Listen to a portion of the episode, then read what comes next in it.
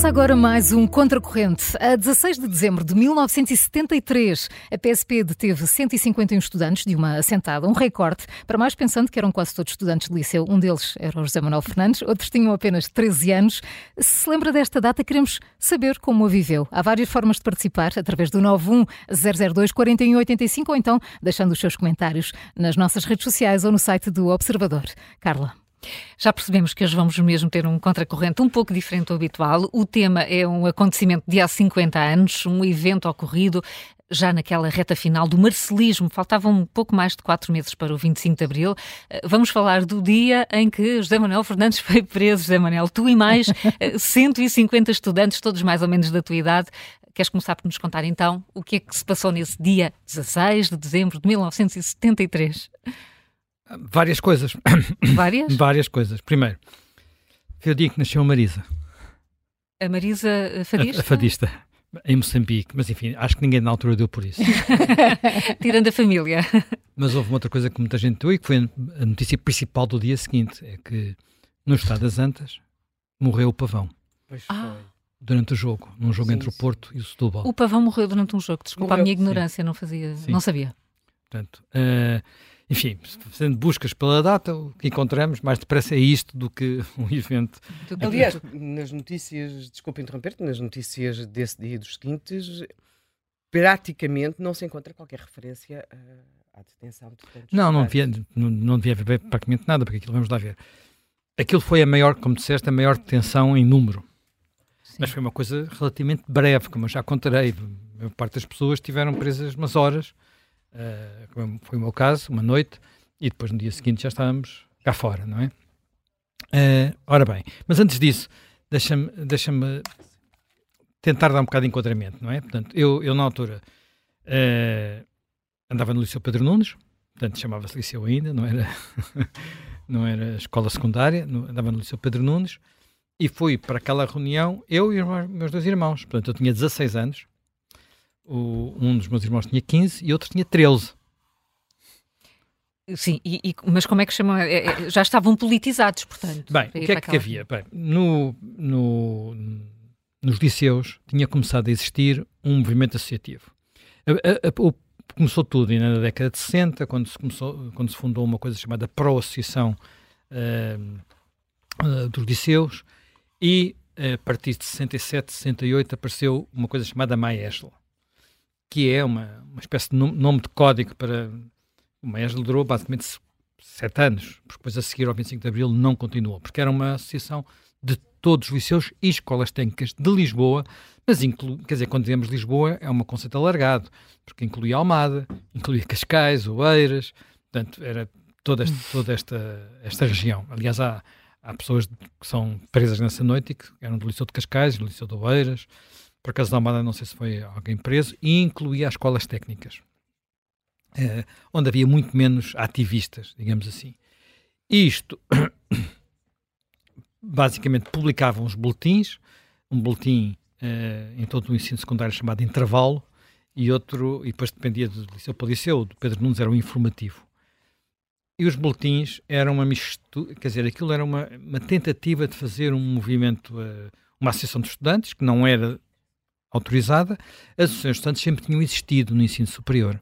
Portanto, algumas, inclusivamente, famosas, não é? A Associação Académica de Coimbra, por exemplo, muito conhecida, tinha um clube de futebol. Aliás, esse clube de futebol perdeu com o Sporting nesse fim de semana, uhum. que jogava na primeira divisão ainda, e era um, um clube grande, Artur Jorge, ah. uh, como é que se chama o outro? Uh, enfim, agora, Tony, por exemplo, todos passaram por lá.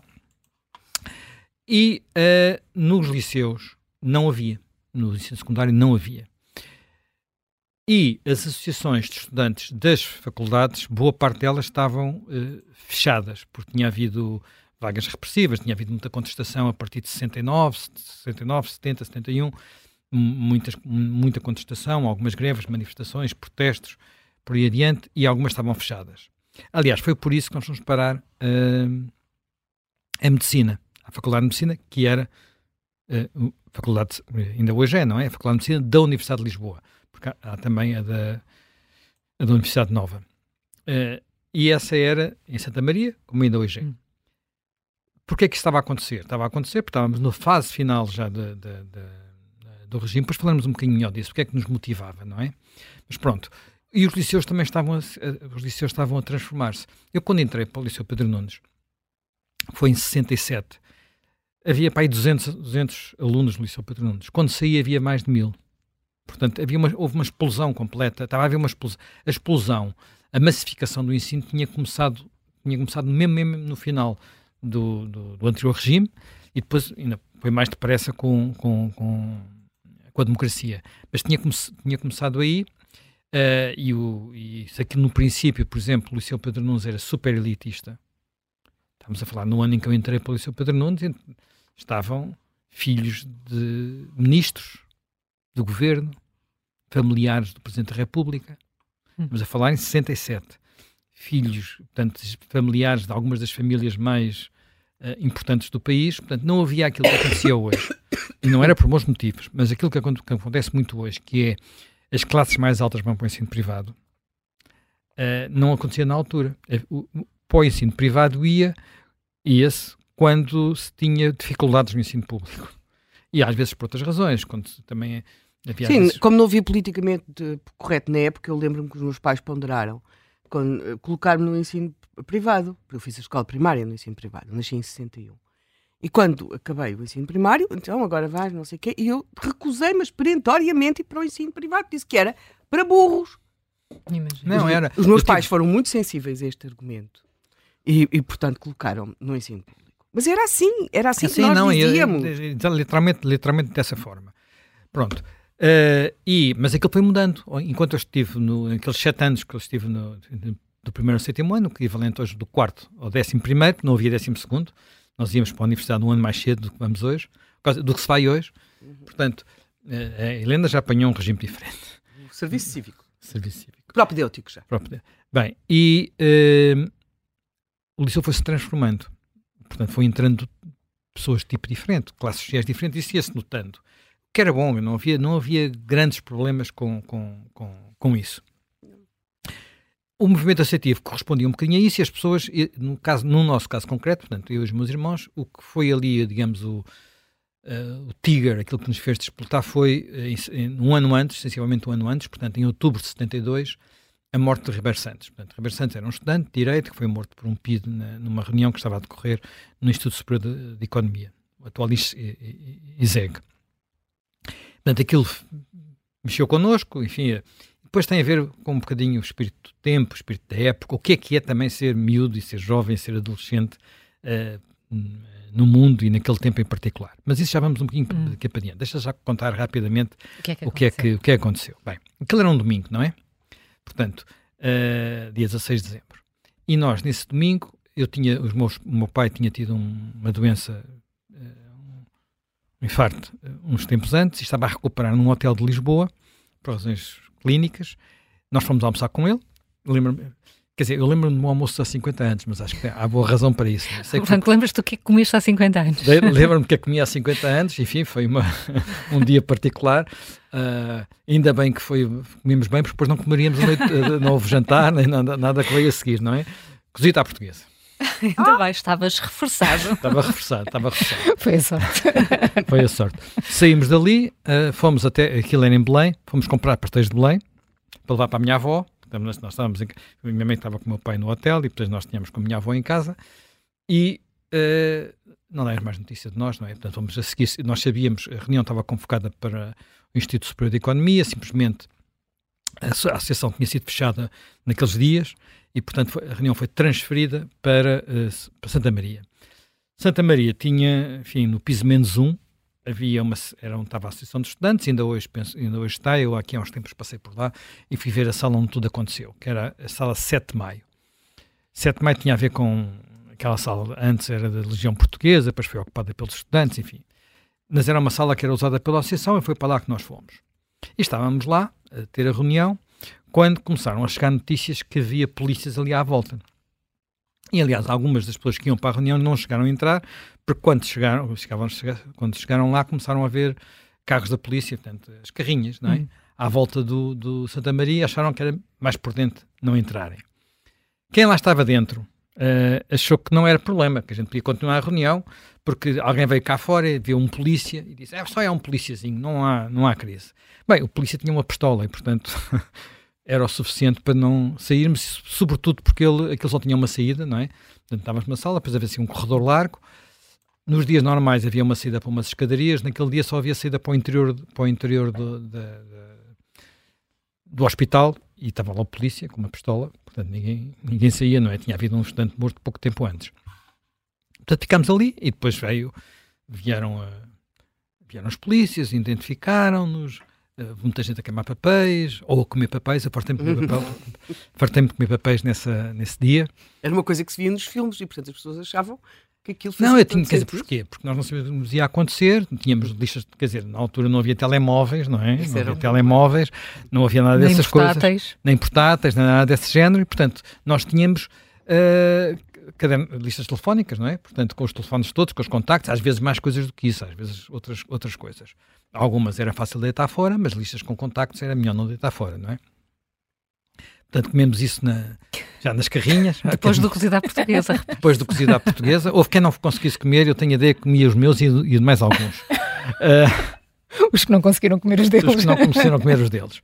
Pronto, depois fomos levados para o Governo Civil de Lisboa, que hoje já não é, não é? Portanto, ficava ali ao lado da Rádio Renascença, na, na, na Rua, Rua Ivans. Uhum. Rua Ivans. Uh, não é na Rua Ivans, perto é na rua, da PID também. Na Capelo? Perto, perto da Rua, uh, rua Capelo? Já não sei dizer qual é a rua. Era Ivans e Capelo. Sim, Pronto. De, de Rua Ivans, sim. E, Ivans é sim, em baixo. Perto da sede da PID, mas apesar de tudo, enfim, um bocado mais abaixo. E eu até conhecia aquele sítio porque os, em tempos havia um, um amigo dos meus pais que tinha tido uma função qualquer na, na PSP, era um oficial do Exército. Uh, e eu tinha lá de uma vez ver aquilo, não sei porquê. Mas não tinha nunca ido à parte de baixo, ao fundo, aos, cal aos calabouços, ficavam uh, num subterrâneo. Foi para lá que nós fomos. Éramos 151, portanto foram uh, sensivelmente 100 rapazes, 50 raparigas. As raparigas foram todas para uma cela e a minha ideia, enfim, eu não fui para essa cela, mas a ideia é que inclusive havia lá prostitutas, que era uma coisa que às vezes havia uns raids também da polícia para apanhar. Nós fomos todos para, para outras duas celas, aquilo era dava 50 por cela, as celas eram grandes, mas não dava, houve alturas não dava sequer para nos, toda a gente sentar no chão ao mesmo tempo, Sim. por exemplo. Uh, toda a gente foi identificada, portanto pediram quem, quem, é que éramos, quem é que não éramos e tal, não sei o que mais. Acho que pediram também o nome dos pais e as profissões. E uh, uma, um pouco mais de uma dúzia foram levados para Caxias. Ainda hoje não é muito claro porque é que essas pessoas foram levadas para Caxias. A ideia que existe e foi aquela que eu guardo dessa altura, e agora confirmei nas investigações que, que, que, que vi, é que alguns foram levados porque tinham uh, nomes, de alguma forma, que tinham a ver com opositores, por exemplo, havia uma Geninha, Geninha Maria Eugénia, Meli, uh, Varela, Gomes, Varela Gomes, Varela Gomes, que era filha do Varela Gomes uhum. e que na altura, por acaso, já era a responsável pela, pela, pela UEC, que era a União dos Estudantes Comunistas, portanto, PCP, na, na, na na região de Lisboa, portanto, essa foi levada. Houve outras pessoas que foram levadas, eu penso que terem sido detidos em alguns dias anteriores, às vezes uns tinham estado na Capela do Rato um ano antes, numa vigília que houve, também famosa, em que foi toda a gente presa, outro, eu tenho, tinha ideia de um outro chamado, acho que se chamava Paulo, nós conhecíamos Paulo dos Queques, uh, e acho que esse foi levado apenas porque vinha a ser apanhado uns dias antes de distribuir comunicados à população, Pronto, havia razões várias. Eles não tiveram muitos dias em Caxias, quase todos eles saíram passado pouco tempo, e nós tivemos basicamente aquela noite. E nem todos tiveram todo o tempo, porque, por exemplo, os meus irmãos tinham menos de 16 anos, que não podiam sequer ter sido detidos à face da lei, mal foram identificados, saíram. Portanto, saíram ainda eh, com a noite fechada. Eu acho que saí, já havia, já havia luz do dia, já havia luz do dia quando saí. Fiquei na altura muito zangado, porque, como disse, tínhamos comprado pastéis de Belém e os poli... não eram os pastéis como agora há, que tinha aquele rolinho muito facilmente identificável, portanto era uma, como havia antigamente, aquelas caixas de bolos com uma, com uma, um, corda, aquela... uma corda à volta e tal, portanto aquilo estava tudo apalpado, a polícia tinha apalpado aquilo para ver se o que, é que estava lá dentro, portanto ficaram um bocado esborrachados, mas tiraram uma fome, não é? Quando saí de lá. Pronto, e aquilo não acabou, quer dizer, o que é que aconteceu aí? Basicamente, aos rapazes todos, raparam o cabelo. Para nós era uma coisa horrível, não é? Repara, estamos num tempo em que epá, havia cabelos ali por meio das costas. Claro. O meu, é não, era tão, o meu não, era, o meu não era tão comprido, mas era francamente, quer dizer, Já tinha cabelo, que é uma coisa que hoje em dia já tenho pouco. Mas uh, o que uh, tinha um cabelo bastante comprido, não é? Aqui pelos ombros. Quase toda a gente tinha cabelo pelos ombros e saímos máquina zero. É. Máquina zero. Pronto. Uh, que é uma coisa que hoje muita gente gosta. Epá, na altura era uma coisa mais horrível que havia. E identificava-vos, não era? E identificávamos, portanto, nós passámos aí para o, no dia seguinte vamos para o liceu, gorros na cabeça, até porque estava frio, não é? Portanto, de repente, Está, estamos em dezembro. Estamos sim. em dezembro, gorros na cabeça e primeiro que aquilo cresça leva, leva o seu tempo, não é? Uh, o que aconteceu a seguir foi, uh, houve uma ordem do, do ministro da não sei se foi o Ministro de Estado da Educação, Instru Instrução e Educação, acho que é assim que se chamava, para que toda a gente fosse, as escolas fizessem um processo. E, de facto, um processo no, disciplinar. Um processo disciplinar. Nós, no, no Pedro Nunes, penso dos 150 seríamos, eu penso que a minha memória é 12. E desses 12 eram 6 da minha turma, quer dizer, eu tinha arrastado muitos da minha turma para lá, não é? Uh, e foi feito um processo disciplinar, portanto, com o argumento de que tínhamos uh, ofendido a escola, tínhamos violado a dignidade da escola e o bom nome da escola. Portanto, tinhas feito um comportamento que não era digno e, portanto, o nome do liceu tinha ficado abalado por causa, por causa disso. Uh, vale a pena dizer, quer dizer assim, uh, uh, o tal despacho do secretário de Estado de Instrução e Cultura dizia participado numa reunião ilícita porque não autorizada. E o crime ter posto em causa o decoro que deve ao estabelecimento de ensino que frequenta. Portanto, não, a nossa falha era ter posto em causa no, num domingo, mas para uma reunião não autorizada e isso punha em causa o decoro do nosso liceu. Uh, e, portanto, enfim, depois invocava lá o Estatuto do Ensino Licial, que era uma lei de 47, uma lei antiga. Sim.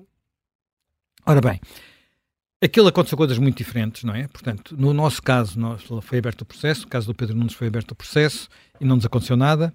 Houve outros colegas de outros liceus que foram suspensos durante uma semana, 15 dias, portanto, uh, como, como penalização. Eu creio que isso tinha mais a ver com a forma como os, como os, os reitores, uh, era, não, eram diretores de escola, eram reitores, lidavam com estes problemas do que propriamente com a força do movimento estudantil. Acho que era uma coisa que tinha mais a ver com, com havia alguma autonomia dos reitores para. Uma enorme autonomia, havia muita dos, autonomia reitores, dos reitores, que também, que também decorria muito da personalidade que eles tinham. O célebre reitor do Liceu Camões, uh, ideologicamente muito próximo do, do governo de então, Uh, até talvez mais de Salazar do que Marcelo Caetano, nem sei, mas, por exemplo, como tinha uma, uma fixação na qualidade do ensino, contratava diretamente professores, alguns deles da oposição, porque o que era importante era. Sim, Mário Dionísio, Mário Dionísio, não é? Que a faculdade não aceitava, mas ele era, ele era professor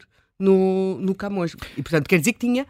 Uh, força suficiente. Eu não sei se havia muitos alunos, não me lembro o que aconteceu no Camões, lembro por exemplo, Dom Pedro V, uh, houve vários colegas meus, que alguns deles ainda sou, dou com eles hoje, que foram suspensos, Uh, no meu liceu não aconteceu isso e aconteceu até uma coisa curiosa, que era, nós continuámos a fazer aquilo que fazíamos sempre antes, não é? Portanto, numa ESL, e, e a partir daí até ao 25 de Abril, uh, aquilo que antes não acontecia, que era, nós afixávamos cartazes e imediatamente ia lá o contínuo arrancar o cartaz, aqueles, os cartazes passaram a ficar lá até ao, dia, até, até ao fim das aulas.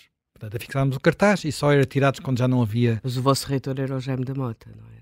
Uh, já não sei quem é que era nessa altura, mas penso que sim, que era o Jaime da Mota. Mas os reitores, os reitores, eh, houve vários, e nem todos, ao longo do tempo do Pedro sim. Nunes, houve alguns que foram bastante severos e depois outros que eram diferentes. Jaime eu, da Mota foi saneado do Liceu Pedro Nunes, a seguir ao 25 de abril. Eu sei, eu, eu sei que nós fizemos coisas... Foi meu professor de latim e era talvez o professor que mais marcou e uma extraordinária pessoa.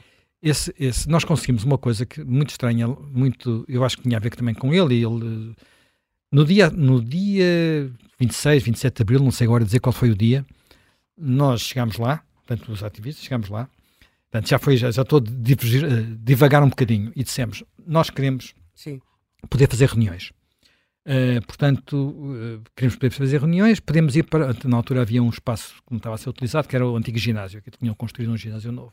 Nós queremos o, o, ir fazer reuniões, dá-nos autorização para ir para o antigo ginásio, e a resposta extraordinária foi: dou, mas deem-me tempo para eu ir comprar uma instalação sonora para vocês poderem fazer as reuniões como deve ser. Isso, era, isso era o Jaime da Mota. Nós Quer dizer- Deixa só contar uma coisa deliciosa. As pessoas começaram todas a fumar dentro das aulas. A seguir assim, fumavam Os miúdos fumavam, estavam a ter aulas e fumavam, fumavam, fumavam. E o Jaime da Mota, que também ele fumava, que nem uma chaminé, ah, há um dia em que a turma começa para lá toda a fumar e ele abre a pasta e começa a pôr cinzeiros em cima de todas as mesas. Para que podiam fumar, claro, mas para que não sujassem os chão. Portanto, Bem. é, é esse o tipo, sim, de atuação, claro. Portanto, é uma. eh, enfim, eu acho que o vice-reitor era um professor de desenho, que era o Lacerda, talvez mais, mais, um bocadinho mais exigente, ou melhor, de estilo diferente, mas pronto. Mas o, Claro. isto era naquele liceu, outros, outros liceus foi de forma diferente. Agora, só para acabar, porque para, para, eu acho que aqui é, muito interessante ver. eh, Isto tinha muito a ver com vários fatores, não é? Estamos a, viver um tempo, há uma transformação muito rápida na, na forma como a juventude vai vivendo estas coisas.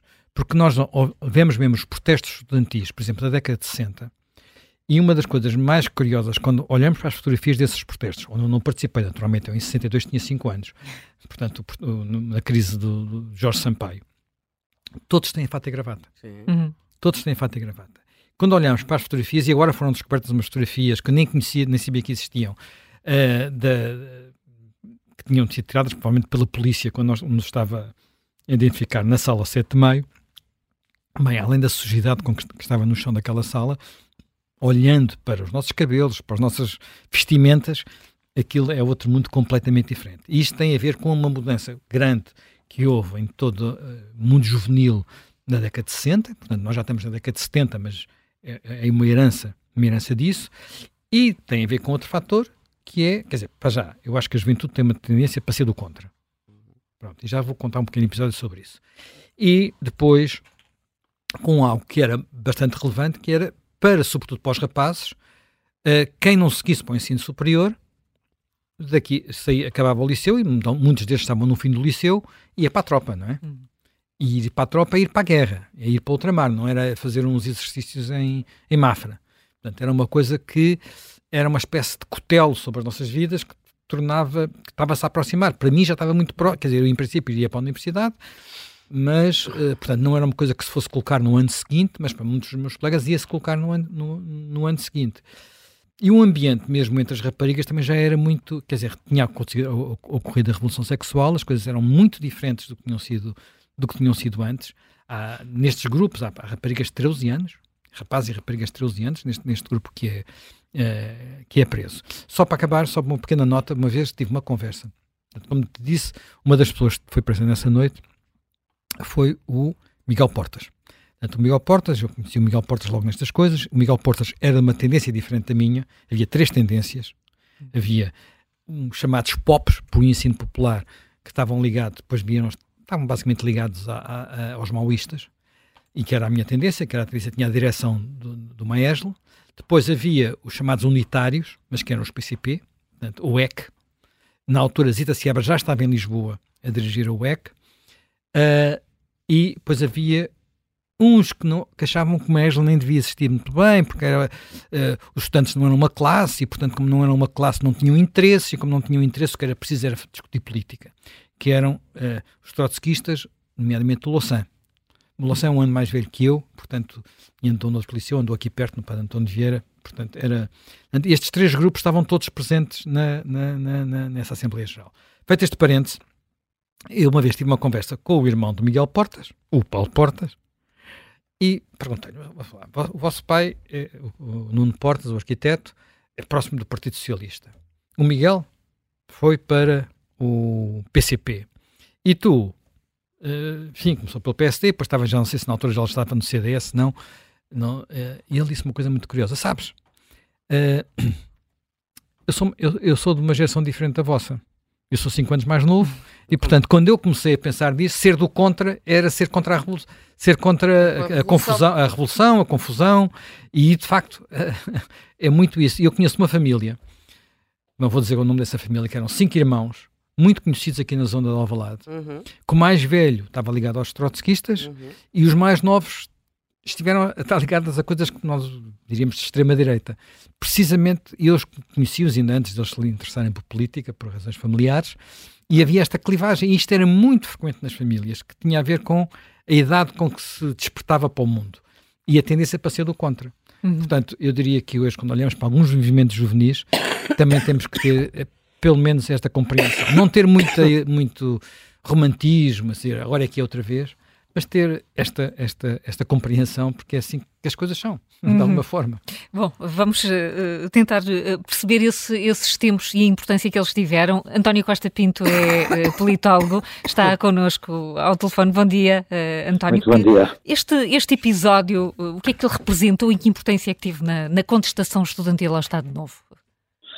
Eu creio que este episódio, ou seja, esta. Bem, eu devo dizer, em primeiro lugar, que independentemente da análise que posso fazer, eh, eu participei nesses, eh, nesses acontecimentos. Portanto, declaração, é, declaração de interesses logo à partida. De interesses, muito embora justamente passasse no autocarro nessa Assembleia Geral, porque já era ativista político e por questões de segurança não participei nessa, nessa Assembleia Geral.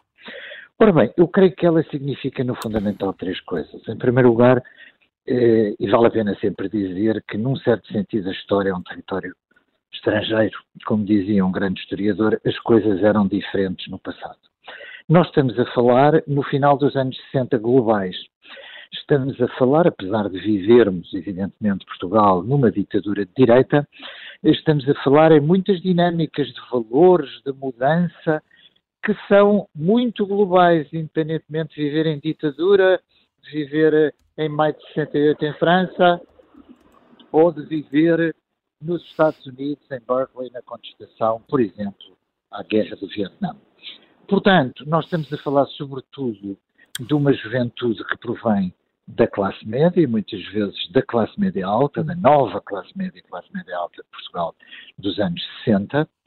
Estamos uh, também a observar um movimento associativo do ensino secundário, neste caso nesta Assembleia Geral, que é dependente parcialmente do movimento associativo universitário e que, apesar de viver em ditadura, isto também é um ponto importante, aproveitava a margem legal e semi-legal dos estatutos das associações de estudantes para se poder muitas vezes reunir, eh, e estamos, portanto, a falar independentemente das tendências que o Zé Manuel Fernandes assinalou, que estavam presentes, aliás, eh, no final dos anos 60 em Portugal, e que remete por uma grande diversidade de oposição ao Estado Novo, que hum. passa pelos católicos progressistas, pelas variantes de extrema-esquerda. Repare-se, estas variantes de extrema-esquerda tanto emergem em democracias como em, em ditaduras, tanto emergem na Espanha franquista como na França ou na, ou na Itália, neste caso, democráticos.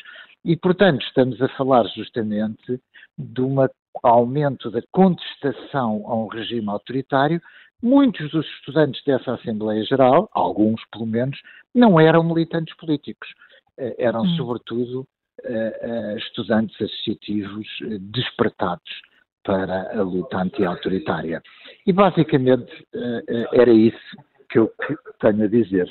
Eh, eh, mas, eh, António, só estes jovens politizados, estes vários movimentos, era um fenómeno sobretudo de Lisboa, da Grande Lisboa, ou, ou podia encontrar-se também no resto do país? Não, era um fenómeno sobretudo da Grande Lisboa e mais reduzidamente dos liceus do Porto. Mas hum. basicamente era um fenómeno da sociedade urbana da Grande Lisboa, do aumento significativo, convém salientá-lo também, do número de liceus e de escolas públicas uh, uh, na área da Grande Lisboa. Convém não esquecer também que a década de 60 foi uma década de modernização, digamos assim, económica e social, independentemente do, do regime ser um regime ditatorial. António Costa Pinto, muito obrigada por nos ter ajudado a, a, perceber este, este contexto. Um bom dia para si e um bom fim de semana. Vamos, vamos ao encontro uh, agora. Uh, de, de, alguém que também esteve neste grupo dos 151, Graça Índias Cordeiro, fez parte deste grupo de jovens, de, de, jovens detidos, agora é professora de Antropologia. Muito bom dia, obrigada por, por estar connosco. E lhe pedir também aqui este pequeno exercício de memória, o que é que registra desse dia 16 de dezembro 73. Muito bom dia, Catarina. Obrigada pelo, pelo, pelo convite para ouvir a voz de uma das protagonistas. Eu, portanto, eu na altura era jovem, tinha 13 anos, não é? Andava Sim. num desses liceus que o António Costa Pinto acabou de caracterizar modernos, mais modernos. Era o Liceu Rainha Dona Leonor e eu tinha um contexto, não é? Que era a minha família e os meus irmãos, sobretudo. Portanto, eu, antes do episódio, eu já andava envolvida de alguma maneira na luta política, a deitar panfletos, a ter muito medo de ser apanhada, tudo isso. Esse dia foi um dia realmente excepcional, não é?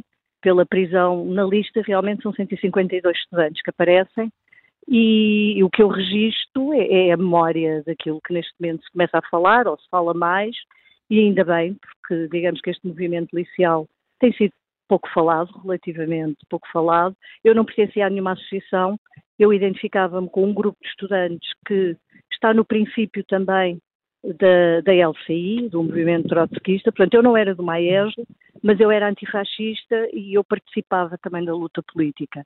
O momento foi muito interessante porque foi um momento de união, de alguma forma, também de grande solidariedade, está a haver 150 jovens ali a serem cercados primeiro na, na, portanto, na sala 7 de maio do Hospital de Santa Maria, que era a Faculdade de Medicina, não é? Nas caves. E ficámos horas ali enquanto a polícia fazia, enfim, um, ainda nos ameaçaram quando nós quisemos sair, houve assim esses episódios. Depois ficámos horas, fomos sendo identificados e depois fomos levados nas Ramonas, como se dizia, não é? Para o governo civil, atravessámos a, em várias, várias carrinhas, eu penso que a polícia também estava um bocado atrapalhada com, com o facto de estar a, a, levar para o governo civil tanta gente jovem. Nós fazendo muito barulho, cantando, enfim, fazíamos o que devíamos fazer, não é? Eh, fazia, faziam papel pa... também das agendas. também com o meu papel, Era... fazendo esse barulho para, para, para assustar o medo. Cantávamos, não? Sim, ou, por, claro, ou porque encararam também. já na altura como, como um momento importante e não, é um bocadinho recambulesco. Um foi um momento importante, estava em continuidade com a nossa luta, não é? Portanto, de alguma maneira também estávamos preparados para que isso pudesse acontecer. Agora, assim em conjunto e daquela forma, eu acho que ao mesmo tempo havia uma certa euforia, não é? Hum. De estar tudo junto, misturado com o medo. Portanto, é, é, é cantávamos, cantávamos as canções de Zeca Afonso, aquilo que se cantava na altura, e pronto, e depois as raparigas foram todas para uma cela, éramos 45 na realidade, uma cela prevista para quatro pessoas, portanto, que tinha um estrado de madeira no meio, que era a, cama, põe, e pronto, rezávamos também para nos podermos estar sentadas, passámos a noite lá, e os rapazes creio que ficaram em duas celas, porque eram cerca de cento e pouco, não é?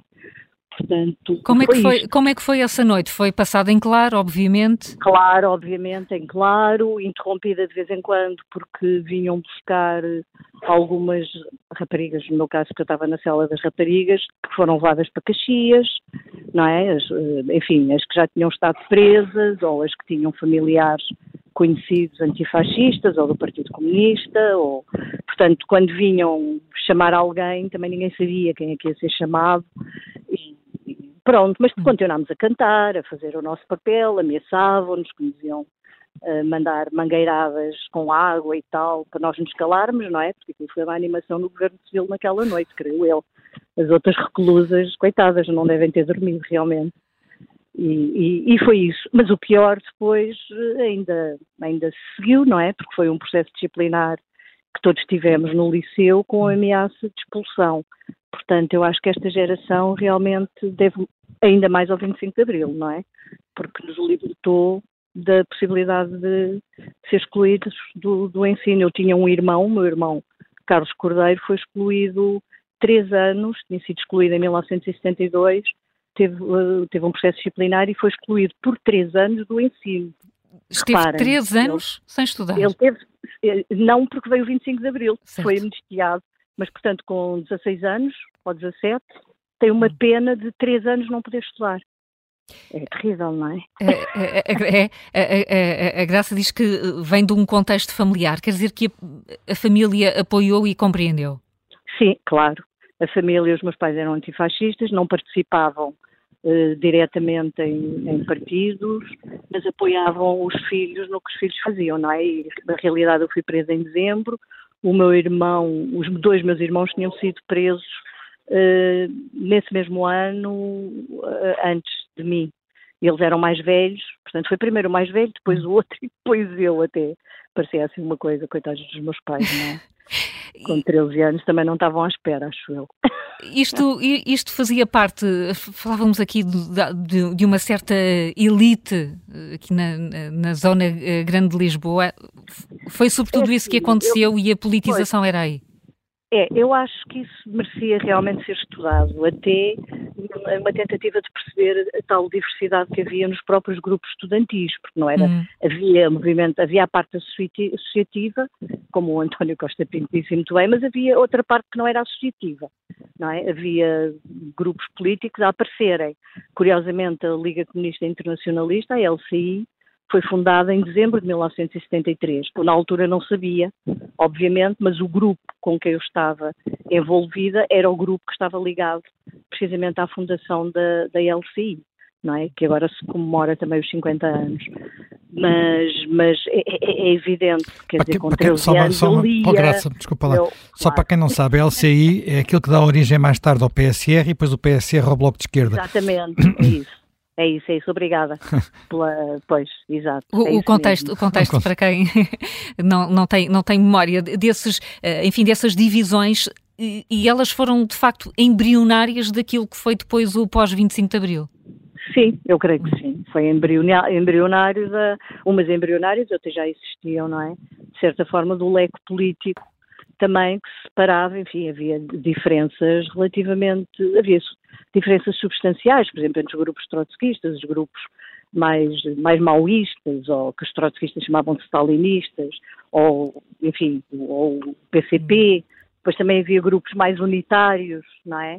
Também apareceu o MES, nós chamávamos centristas, portanto havia toda uma, uma, uma diversidade de posturas antes de 25 de Abril, de posturas contra o regime, uhum. eh, que passavam por interpretações também diferentes eh, e análises diferentes. No caso do movimento estudantil, por exemplo, da própria posição do estudante eh, relativamente ao sistema, não é? Uhum. Os, havia uns mais críticos, outros. Eu tive a sorte de estar ligada mais a este movimento, eu creio mais crítico, talvez mais intelectual, e acho que foi importante também no, no desenvolvimento de um pensamento crítico e analítico, e pronto, depois tornei-me virei-me para as ciências sociais, acho. Sim, para, para a antropologia. com isso um pouco, exato. Uh, o José Manuel descreveu aqui um pouco o que era o, o Liceu Pedro Nunes. Como é que era o Liceu uhum. Rainha Dona Leonor? Ah, era horrível. Antes de 25 de Abril era mesmo um liceu fascista. Era um liceu feminino, andávamos de bata, as professoras, havia poucas professoras, enfim, eu tive algumas professoras excepcionais, de facto, muito poucas, mas a maioria eram, eram terríveis, humilhavam os estudantes, as estudantes. Os estudantes. Era, era, não, não, era, era, era mau mesmo, era mau e eu não me sentia nada feliz de estar neste, neste liceu. Eu até gostava de estudar e era boa aluna e tal, mas, mas não era, não, era um ambiente opressivo mesmo. E, e, e aliás, falou feminino, com Sim, com, sim. Uh, com, com, uh, com, penas muito pesadas para as envolvidas neste, nesta reunião do dia 16 de dezembro. Eu penso, eu não sei, houve pessoas que chegaram a ter penas. No meu caso, eu tive esse processo disciplinar, fui chamada à reitora pouco depois. Portanto, o crime era o atentado contra o pudor e o decoro que se devia ao liceu, não é? Hum. Porque é um processo disciplinar por algo que foi feito fora. E, e, a, e a reitora, portanto, fez-me assim uma entrevista com outras pessoas, assim, ameaçadora, e perguntou-me, disse que eu corria o risco de ser excluída, era uma pena, que eu era boa aluna e tal, perguntou-me se eu estava arrependida do que tinha feito. Eu disse que não, está claro. Mas sabia que ao dizer que não, eu estava-me a prejudicar. Eu acho que há aqui uma coisa muito importante, é que estes jovens estavam-se a prejudicar, tinham consciência que estavam a prejudicar as suas carreiras. Ou seja, não tirávamos benefício nenhum disto. Sim, mas não havia uma noção da carreira, não havia uma noção da carreira como há hoje, não é? Portanto, não se Também tinha, não havia. Não havia, não, não havia. havia. a mesma dificuldade de entrar, no, quer dizer, para quem vinha daquelas classes médias, altas e classes médias, entrar na universidade não colocava o problema dos números clausos, não era, era um ambiente diferente. E a ideia de que, pronto, de alguma forma havia eh, eh, fora a guerra não, colonial. Mas a carreira, a carreira, sim, mas a carreira no sentido de eu era boa aluna e eu queria cumprir os anos todos. Se me excluíam um ano, eu perdia um ano e ficava a fazer o quê? Não, sim, não é? sim claro, claro. É não havia essas coisas, havia essas no coisas sentido todas. Do horizonte, no sentido do horizonte. Portanto, sabíamos que corríamos o risco de que o horizonte ficasse cortado. Quer dizer, que eh, tínhamos riscos por eh, tomar esta decisão e fazer estas coisas e tínhamos consciência dos riscos.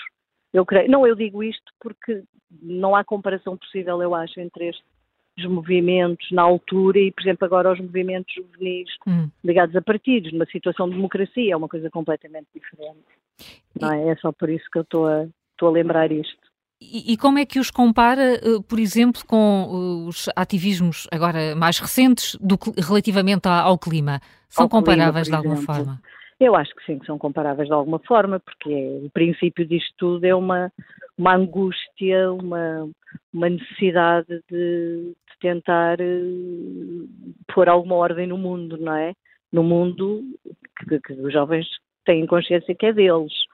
Sim, eu acho que há Agora, o que não é comparável é a, a liberdade de movimentação que esses ativismos têm, relativa sempre, claro, e a, e a não liberdade que se tinha na altura. Eu acho que aqui tem que se pensar nos regimes totalitários, sair um bocadinho da bolha também do Ocidente e da Europa, não é? Dos Estados Unidos da América, e pensar nos, nos regimes totalitários, não é? Em que as hum. pessoas não podem falar, não podem fazer nada, sobretudo as mulheres, a situação em questão. É, é não sei, faz-me lembrar mais essa situação. Digamos. Sim. Graça Índias. Atual. Sim. Graça Índias Cordeiro, muito obrigada, que bom uh, uh, uh, ouvi-la partilhar esses, esses, momentos e essas reflexões. Muito obrigada, um bom dia.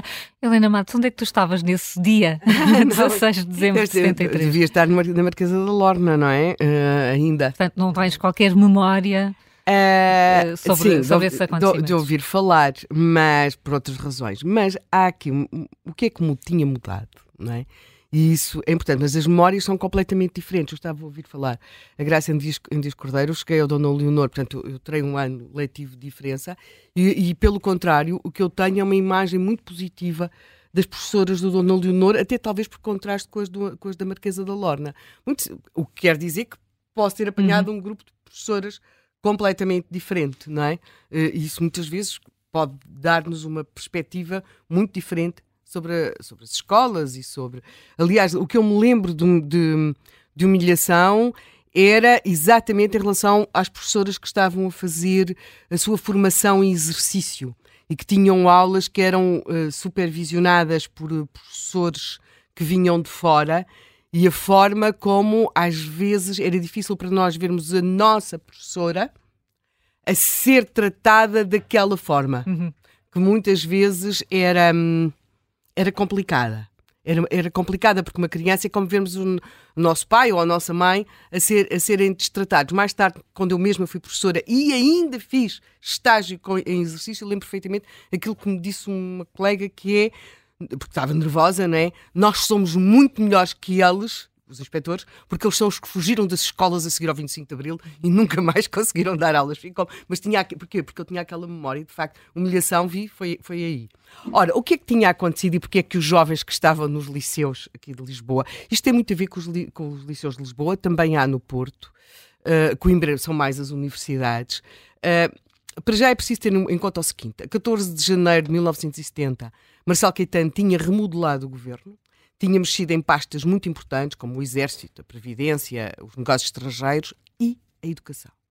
Veiga Simão tinha substituído Herman Saraiva e, portanto, aquilo que nós vamos... Herman Saraiva é o de, daqueles programas de televisão que ficaram sim, famosos, é? Sim, sim, sim, um grande, grande comunicador. Grande comunicador. E um, Veiga Simão chega, ele é uma pessoa extraordinariamente uh, dinâmica, ele faz uma intervenção em 71 na RTP, faz um discurso, não era comum os ministros discursarem, não é? Ele faz uma comunicação na RTP, o que para a época é muito inovador, uh, onde vem falar dos oito anos da escolaridade obrigatória, da abolição do exame de acesso ao ensino superior. não sei o que acharam os jovens hoje disto da criação do ensino unificado, da, da, possibilidade dos politécnicos atribuírem graus. O ensino unificado tinha a ver com o facto de, desde o sexto, digamos, o atual quinto ano, haver possibilidade de ir para as escolas técnicas ou para as escolas, uh, ou para os liceus. liceus é? Sendo que depois, às vezes, é, é, quer dizer, aquilo eram mundos permeáveis, mas era Muito, bastante permeáveis. O, Cavaco Silva andou numa escola técnica, digamos Sim, assim. nós tivemos vários governantes que fazem esse percurso e não ficaram propriamente com, com uma fraca formação. Depois tínhamos uma, uma coisa que, isto, que tão complicada, isto ainda, ainda deu um, décadas de polémica, que é os politécnicos atribuírem graus de ensino superior. Também uma outra coisa que hoje pode não dizer muito, mas na época foi importante, que é a criação do ad hoc, exames ad hoc para entrar no ensino superior. Portanto, estas são algumas das medidas e ele tem uma expressão que é batalha do ensino. Portanto, estamos a falar do Veiga Simão em janeiro de 71. Ele depois vai até fazer uma, uma coisa que é muito inovadora também, recebe os jornalistas no Ministério. Uh, é uma outra forma de comunicar. Ele diz que, fala da tal batalha do ensino, diz que a reforma do ensino é uma questão de sobrevivência para o povo português Quer dizer, a batalha do ensino realmente é um. Nós temos. É um, um, Note-se que Veiga Simão depois, mais tarde, vem ser ministro do PS a seguir ao 25 de abril. Uh, é uma expressão que ficou. A questão é que uh, os, os, estabelecimentos escolares vão em Portugal ter várias batalhas, mas é batalhas no sentido literal do termo. Uh, há uma deslocalização, tinha havido aquela crise académica que vai até 69. Isto é como o, o aspecto daquilo que o Zé Manuel estava a referir, é como os Beatles. Vocês lembram-se como. Até, até, os Rolling Stones, quando começaram, estavam todos de fato e gravata, não é? Pois lembrem-se como é que. Quer dizer, os Rolling Stones ainda não acabaram, não é? Porque até mais vezes estão cá para provar que há quem escapa à lei da morte. E, portanto. Uh, e, e, uns anos depois já tinha um aspecto completamente diferente. É mais ou menos a mesma coisa. Na crise académica, 68, 69, as coisas muito em Coimbra, uh, mas há uma mudança. E há, de facto, uma mudança, em primeiro lugar, há uma passagem do centro dos acontecimentos, mesmo nas universidades, de Coimbra para Lisboa. Há um, e em Lisboa acontece uma coisa que é uma, uma presença muito efetiva dos maoístas.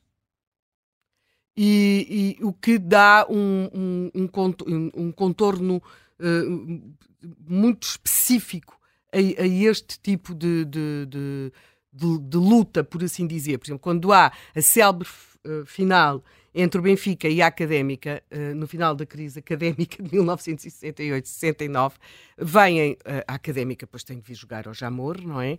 Vem acompanhada pelos estudantes e aquilo tudo, naquele contexto muito politizado, e logo aí se percebe a diferença ideológica que estava a, criar entre Lisboa e Coimbra.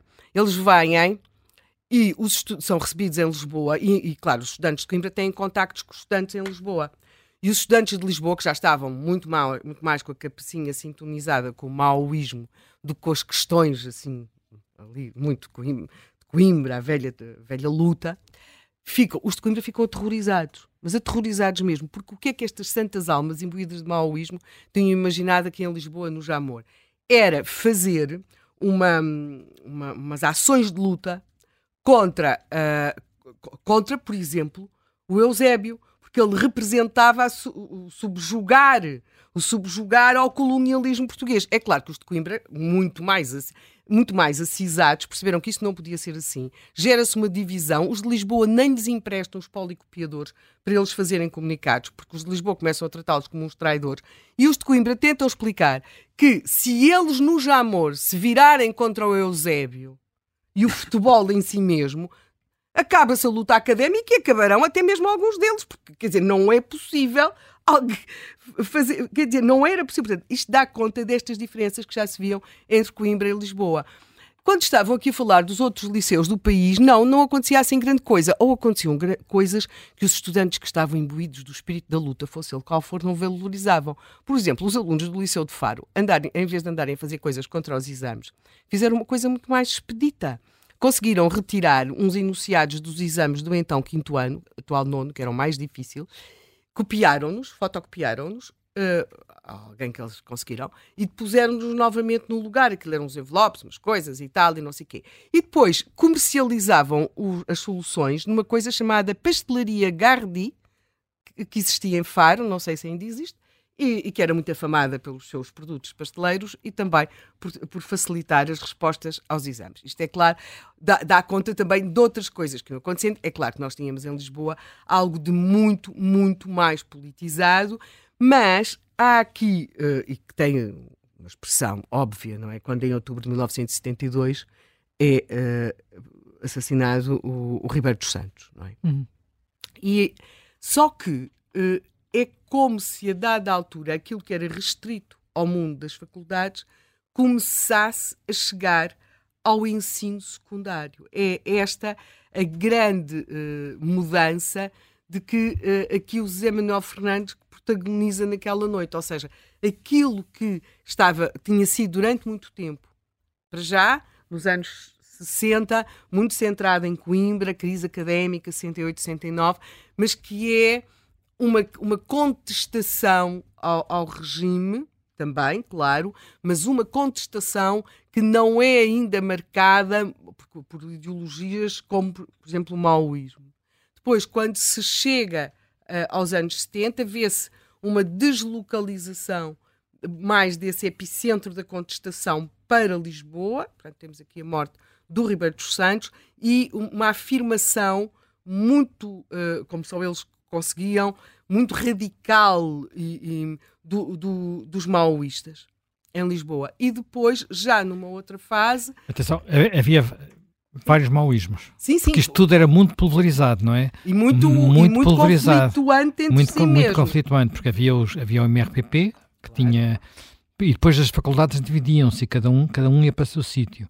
Havia o MRPP que tinha, sobretudo, a base na Faculdade de Direito, Direito mas não só, também Medicina e Letras ali à volta. Depois havia o, o meu grupo, que tinha uma ESL, mas depois tinha sobretudo como universidades, como faculdades importantes, Faculdade de Ciências, uh, o, o, Instituto Superior Técnico, mas depois logo assim ao 25 de Abril o técnico separou-se, uh, e a Faculdade, de, uh, o Instituto Superior de Agronomia, onde, onde pontuava, enfim, o pai da Raquel Varela, que era na altura, eu não sei se ela era presidente ou vice-presidente da associação. Portanto, era um mundo, também ele, muito conflituante entre si mesmo. Coimbra tinha tido. Coimbra até teve, porque era numa outra fase, teve até confrontos entre estudantes de direita e de esquerda. Aqui em Lisboa também tinha havido confrontos, sobretudo por causa do boicote a um exame em medicina. entre alunos que eram a favor do boicote e alunos que eram contra. Mas aquilo que estamos aqui em 73 é ao chegar disto tudo sobretudo já numa versão mais radicalizada, aos liceus, uhum. ao chamado ensino, ao ensino secundário. Portanto, a batalha do ensino anunciada pelo ministro Veiga Simão tornou-se na batalha no ensino. Era, a batalha foi afinal outra. E uh, te, temos já aqui uh, no estúdio, a juntar-se aqui esta, este programa, Júlio Trulio de Jesus, que agora é engenheiro, mas que estava nesse grupo, juntamente com José Manuel Fernandes. Obrigada por estar connosco. Como é que foi a sua história? Como é que chega aí a essa, a essa sala da, da Faculdade de Medicina? Uh, bom dia. Bom dia. E obrigado pelo convite e por recordar uh, acontecimentos de há 50 anos, exatamente. Um, e eu, na altura, só para, só para situar, uh, em 73 tinha 15 anos, portanto, tal como boa parte do, dos meus colegas que estavam no secundário, acho que quem foi detido tinha entre 13 e 18, mais 13 e 18, 13 e 18. Um, como é que eu, eu entrei? Se calhar há aqui também um contexto, um contexto familiar que, que é importante dar, porque vinha de uma, de uma família razoavelmente oposicionista, portanto tinha nas estantes de livros lá em casa uma série daqueles livros proibidos pela censura e que se arranjavam de forma mais ou menos clandestina, ouvia-se as rádios Argel ou as rádios, pronto, tinha a BBC, a emissão em inglês, enfim, para se contornar um bocadinho uh, ou, ou, tentar contornar a, a, censura que era imposta a, a tudo. Uh, Estava também no Pedro Nunes? Não. Eu estive em vários liceus. Em 73 estava no Dom Dinis, mas também estive no Pedro Nunes, exatamente. Uh, estive no Pedro Nunes até aquilo que na altura era o quinto ano e depois fui fazer o, aquilo que era o sexto e sétimo ao, ao, ao Dom Dinis. Era uh, um liceu que tinha acabado de abrir. Era um liceu que tinha recente, recente, recente, exatamente, recente. aqui no, ali no, na zona de Olivais Celas. Um, e portanto, desde, desde muito novo tinha, tinha digamos, um, um bocadinho contacto com com esse espírito de oposição ao regime, como se dizia, não é? Aquilo que eu, enquanto, enquanto adolescente, observava é que a geração do, dos meus pais era, era digamos, um, uma geração muito ineficaz. Eu quase considerava que aquilo era uma posição de café, em que as pessoas iam, iam para as tertúlias um bocadinho dizer mal do governo, uh, criticar, mas com um sentimento muito de impotência e quem observava de fora dizia, bom, isto parece que este regime está para durar e que, e que é eterno. Enfim, já íamos em, no, no tempo do Marcelo em, em 40 e tantos anos.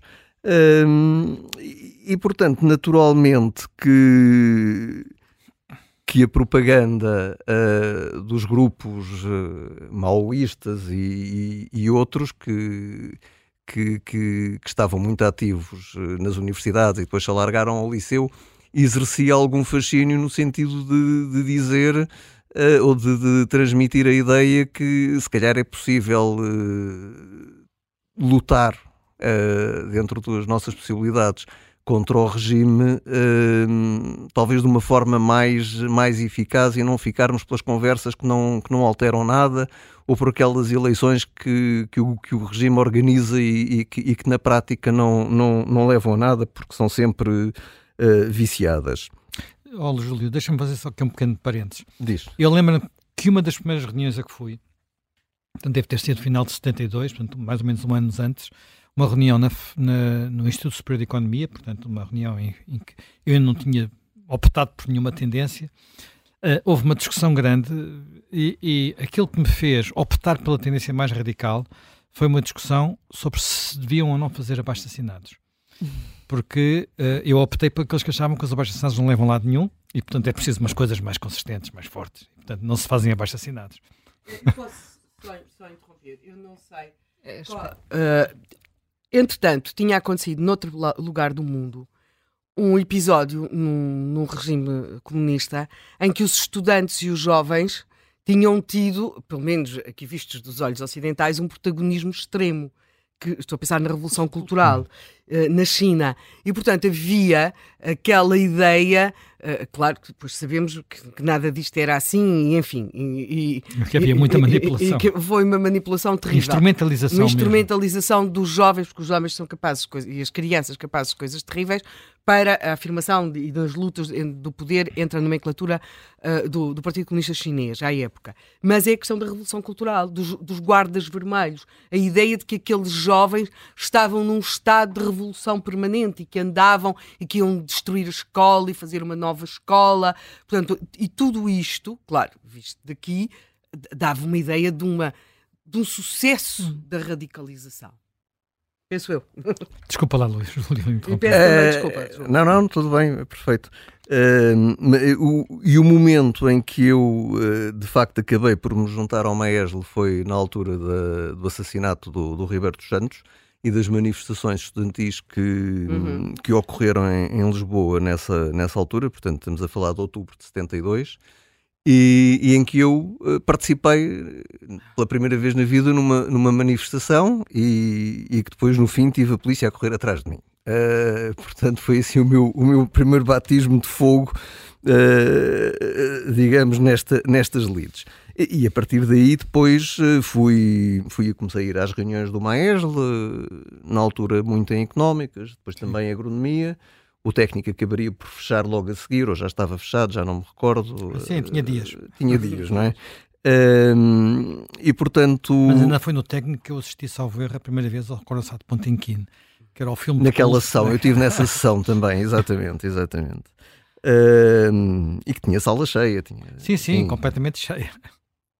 Uh, e, e, no outro dia está, houve, foi recentemente publicado este ano um, um, um, livro sobre a imprensa estudantil do, do Maesl entre 70 e 74 um, em, que, em que se mencionam poucos nomes porque o trabalho era muito coletivo, os artigos eram todos feitos muito em, em grupo, etc. Mas, mas lembro-me que está lá uma ata da redação de um intervalo, uma ata de novembro de 72 com o local uh, que era a Associação do, de, Económicas, de, de Económicas Uh, e em que eu estou lá destacado juntamente com outro colega para escrever o editorial. E eu pensei, epá, entrei uns dias antes e, e, e já estava e, e, nem me lembrava de ter, dessa ata, enfim, já passou, já passou muito tempo. E depois, pronto, envolvi-me muito, muito profundamente na, na, nas atividades do, do Maeslo. Uh, e, e o que nós fazíamos uh, para evitar uh, problemas disciplinares do, de colegas de algumas escolas era que quem fazia, por exemplo, distribuições de, de jornais ou, ou, de comunicados à porta não eram pessoas da própria escola, dependia das escolas, mas poderia ser perigoso, porque depois eram identificados pelo, pelo, pelos funcionários Sim. ou pelos professores e, portanto, depois tinham um processo disciplinar. Se fosse um colega de outra escola a distribuir, era, era um desconhecido. Uh, eu tive azar porque fui para a porta do Liceu Camões e estava muito entretido a distribuir comunicados quando de repente uh, sinto uma mão no ombro e, e estou, estou detido uh, com, com um molho de, de papéis na mão. Pronto, levado para a esquadra, Lá consegui arranjar umas desculpas dizendo que me tinham pedido, que tinha passado por ali, para ter com os amigos, tinham pedido para distribuir e como eu estava à espera do amigo, disse que não, não, tudo bem, não tinha mais nada que fazer e, e estive a distribuir, fiz-me assim de muito uh, idiota e, e, a, coisa, a coisa passou, mas fiquei registado uh, com, uh, portanto, um auto lá na, na, na PSP. Uh, que aliás vi no outro dia, uh, está, enfim, lá nos está arquivos da Torre do Tombo, Em que depois aquilo teve não sei quantas cópias uh, e uma delas foi para a Direção-Geral de Segurança, outra foi para o Tribunal de Menores, outra foi para. Porque na altura os meus pais já estavam divorciados e portanto eles acharam que era preciso, porque foi o meu pai que me foi buscar à, à esquadra. Enfim, uh, portanto o meu, o meu registro se calhar começa, começa aí nessa, nessa distribuição à porta do Liceu Camões. Quando há Assembleia Geral, ou reunião geral, não, não me recordo, do Maesl convocada para para dezembro de, de 73, eh, estava convocada para económicas e, e estava fechado. Portanto, a polícia fechou, sabia da, da convocatória, naturalmente. Aliás, o, o, os liceus e as restantes escolas secundárias eram alvo de alguma vigilância uh, por parte conjugada da PSP, da, da PIDE, e, e, portanto, dava, o, o, governo dava alguma atenção à agitação estudantil no, nas escolas secundárias. Uhum. Uh, e, e, portanto, naturalmente, eles, eles sabiam da, da reunião e, e, fecharam, e fecharam económicas. Uh, e houve uma decisão de, de, transferir, e portanto é pelo passa-palavra. Piquetes. havia piquetes, piquetes. Na, nas imediações, que toda a gente se conhecia mais ou menos, e também era fácil distinguir quem é que ia para a reunião. Uh, e avisaram: não, não, isto vai começar, mas é às tantas horas em, vão, vão para, para Santa Maria. E aí fomos para a sala na cave de, de Santa Maria, onde, onde a reunião decorreu, e estávamos lá 151. Alguns chegaram atrasados e já encontraram uh, cercada pela polícia, portanto, mais umas dezenas de pessoas, não teríamos chegado, se calhar, aos 200, porque acho que cerca de 50 pessoas que, com os transportes, etc., chegaram, chegaram atrasadas mas, uh, mas pronto, fomos uh, apanhados ali num, numa ratoeira e, e fomos todos uh, detidos. Enfim, foi assim um momento tenso, como, como, como podem imaginar, mas uh, e fomos todos levados para, o, para os calabouços do governo civil, lá para uma cava, assim, todos ao molho, porque éramos muitos. Tu, como foste para, para Caxias, depois penso que por causa da detenção. Era, eu, como já tinha registro, fui daqueles uh, que foi logo selecionado. Apesar, apesar de não ter 16 anos. Tinha 15 anos. Tinha aqui, portanto, uh, nem todos os menores de 16 foram libertados. Foram eu, libertados. Eu, fui, eu fui exceção, fui, não sei se fui o único. Pelo cadastro, se calhar. Uh, pois já, referência, já essa coisa esta, gravíssima. Já tinha esse cadastro. Distribuir panfletos. E... Como é que foi em Caxias? Não cortaram o cabelo. Uh, tivemos um corte, não, cortaram o cabelo, mas tivemos um corte mais civilizado e não propriamente a máquina zero. Uh, a chegada a Caxias foi, portanto, à uma da manhã, coisa assim do género uh, uns portões a abrirem-se, aquilo tudo com um ar muito. Dava, dava um filme autêntico, né? Uh, uns cães polícias, uh, assim, uns pastores alemães e tal, e depois aqu aquela história de uh, termos de nos despir todos, sermos refestados, não sei quê, enfim. Depois na manhã, na manhã seguinte, essa por acaso ainda foi uma coisa que eu não consultei, aquela ficha de fotografias de frente, perfil, impressões digitais, os dedos todos e tal, há, há, à moda que vemos, que vemos nos filmes, não é? E, e um pequeno interrogatório, e já foi mais difícil uh, escapar muito, não é? Uh, acabei por levar um estalo a determinada altura, mas pronto, acho que dentro do que era praticado não era, não era mal de todo, não, não me pude queixar muito. E, e, depois, passado umas horas da parte da tarde, novamente tiveram, foi lá o meu pai buscar-me, tiveram de, uh, de me libertar, porque com menos de 15 anos não, não dava uh, para me manterem detido. Aliás, eu penso que os restantes colegas também foram Sim, foi tudo libertado. Pelo que, muito pelo rapidamente. Perceber, foi tudo é? muito rapidamente. Talvez alguns mais um, um dia ou dois. Mas... Depois, o que teve como consequências foram os processos disciplinares é, claro. em que eu acabei por. O que é que aconteceu no caso? No uh, eu já eu percebi que ia ter um processo disciplinar e que acabei por ir ter com a minha mãe, que era professora em França na altura, e portanto pensei, bom, este ano assim como assim está perdido, uh, eu vou para a França, que também foi uma experiência. Depois regressei no dia 26 ou 27 de Abril, ou coisa assim portanto, do género. dia foi mais curta do que pensava. Do que eu pensava, porque já estava a preparar-me para me instalar, fazer lá os, prosseguir lá os estudos, essa coisa toda, quando de repente uh, percebemos que há, que há um golpe que há um golpe em Portugal e, e, e, vim, e vim de Sud Express por aí abaixo uh, para, para chegar a tempo ainda do, do, do 1 de maio. Uh, enfim, uh, isto, foi, isto é um bocadinho assim a história, a história pessoal, que também foi um bocadinho o que me perguntaram. Depois há todo, todo o contexto que é, que é dado. Que é, vamos, e, já, e, já, vamos ao, ao, ao, contexto, porque creio que temos também um ouvinte que tem histórias pessoais para partilhar, uh, não uh, sobre esta detenção concretamente, creio eu. É a Wanda Canha, está na Lourinhã e agora já está reformada. Bom dia, Wanda Canha. Bom dia, bom, bom dia, dia como está? Tudo bem? Bom dia a todos. Uh, eu realmente entrei no carro e comecei a ouvir o vosso debate e tocou-me num ponto um pouco que disse qualquer coisa e gostaria só de contribuir com a minha experiência. Portanto, eu fui, andei no colégio, fiz a instrução primária num colégio, no colégio Santa, Santa Teresinha do Menino Jesus, depois fui para o Liceu Maria Amália Vaz Carvalho e no ano 69, 70 estava no quinto ano e nessa altura tive que repetir os exames todos do quinto ano porque foi quando a Argélia Livre, salvo erro, onde o, o Manuel Alex estava exilado que soube os exames e, portanto, como estudante, sabia-se os exames, tive que os repetir. Depois fiz, eu nunca perdi nenhum ano, entrei diretamente no Instituto Superior Técnico, porque as minhas notas davam para entrar diretamente, e comecei em 72, em outubro de 72, o primeiro ano de Engenharia, numa turma, Engenharia Civil, numa turma onde éramos duas mulheres e o resto tudo homens, e, e, fiz o primeiro semestre. Já não fiz o segundo semestre, porque entretanto mataram o Ribeiro Santos e Económicas e o técnico fechou. Uh, isto significa um impacto que pode ter. Ah, depois ainda tentei. Entretanto, fui trabalhar para um banco, tinha, fiz os 18 anos.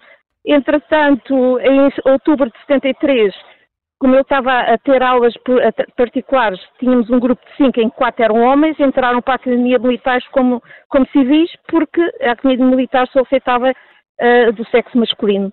E, portanto, todas estas diferenças, conclusão, não pude tirar o curso que quis, não é? Acabei por me adaptar, acabei por tirar económicas e, e pronto, e acabei de seguir a minha carreira, mas gostaria, de, no meu testemunho, de chamar a atenção até que ponto uh, a juventude é condicionada às vezes por atos políticos e acho, acho que devia-se ter a intenção e não dar estes sobressaltos, porque realmente perdem-se jovens no meio disto tudo. Pronto, era este o hum. contributo que eu gostava de dar. E ainda bem que o deu, Wanda Canha. Muito, muito obrigada. muito obrigada. Obrigada, bom um, bom, um bom dia um, e, e, um bom fim de semana. Aliás, falando aqui da. Olha, eu tenho aqui um esclarecimento de, um, de um ouvinte que aliás é uma pessoa que também está na política, ou pelo menos às vezes tem alguma intervenção, que é o nosso ouvinte João Caetano Dias, que é destacado na Iniciativa Liberal, tem algumas posições, e que, que é algarvio, e que Sim. mandou uma mensagem a dizer a pastelaria Gardi era do tal Sim, dos exames, era do onde meu se vendiam os exames. Que depois tinham de repetir, não é? Porque, como aqui este ouvinte explicou, não é? A Gardi era do meu tio avô, Garcia Dias. O apelido da mulher e dele deram Gardi. Portanto, era a tal pastelaria do Algarve onde os exames foram uh, comercializados. Eu queria só complementar aqui uma coisa.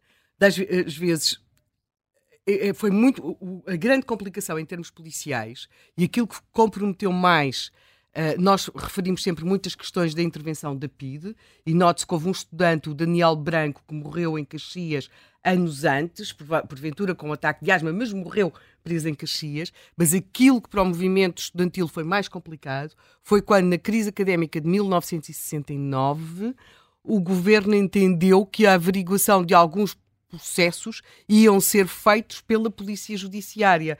Porque quando se está num processo de contestação, é muito fácil provar que as pessoas cometem, então mais a mais numa ditadura, coisas ilegais. Portanto, quando de repente se põe a hipótese dos estudantes uh, acabarem a ter processos de crime comuns, hum. isso uh, em Coimbra, uh, porque uma coisa é ser-se preso político. Um preso político tem, sobretudo numa ditadura, uma atitude de nobreza, não é? Quando uma pessoa está ao nível do delito comum. E repara, havia delitos comuns, havia, havia coisas que podíamos considerar delitos e houve comuns. coisas muito complicadas coisas, em muito, Coimbra. Coisas muito e muito feias exemplo, em Coimbra. Em, em, eu lembro que uma vez fui a Coimbra, eh, Coimbra meus, meus pais levaram-me a Coimbra, o meu pai era professor universitário, e fomos uma vez a Coimbra e andámos lá, penso talvez durante a crise de 69, portanto ainda uhum. antes de, eu era adolescente, ainda mais adolescente, uhum. ainda mais adolescente, e ele entrou na, na Alta, não é, portanto onde fica a universidade, Sim.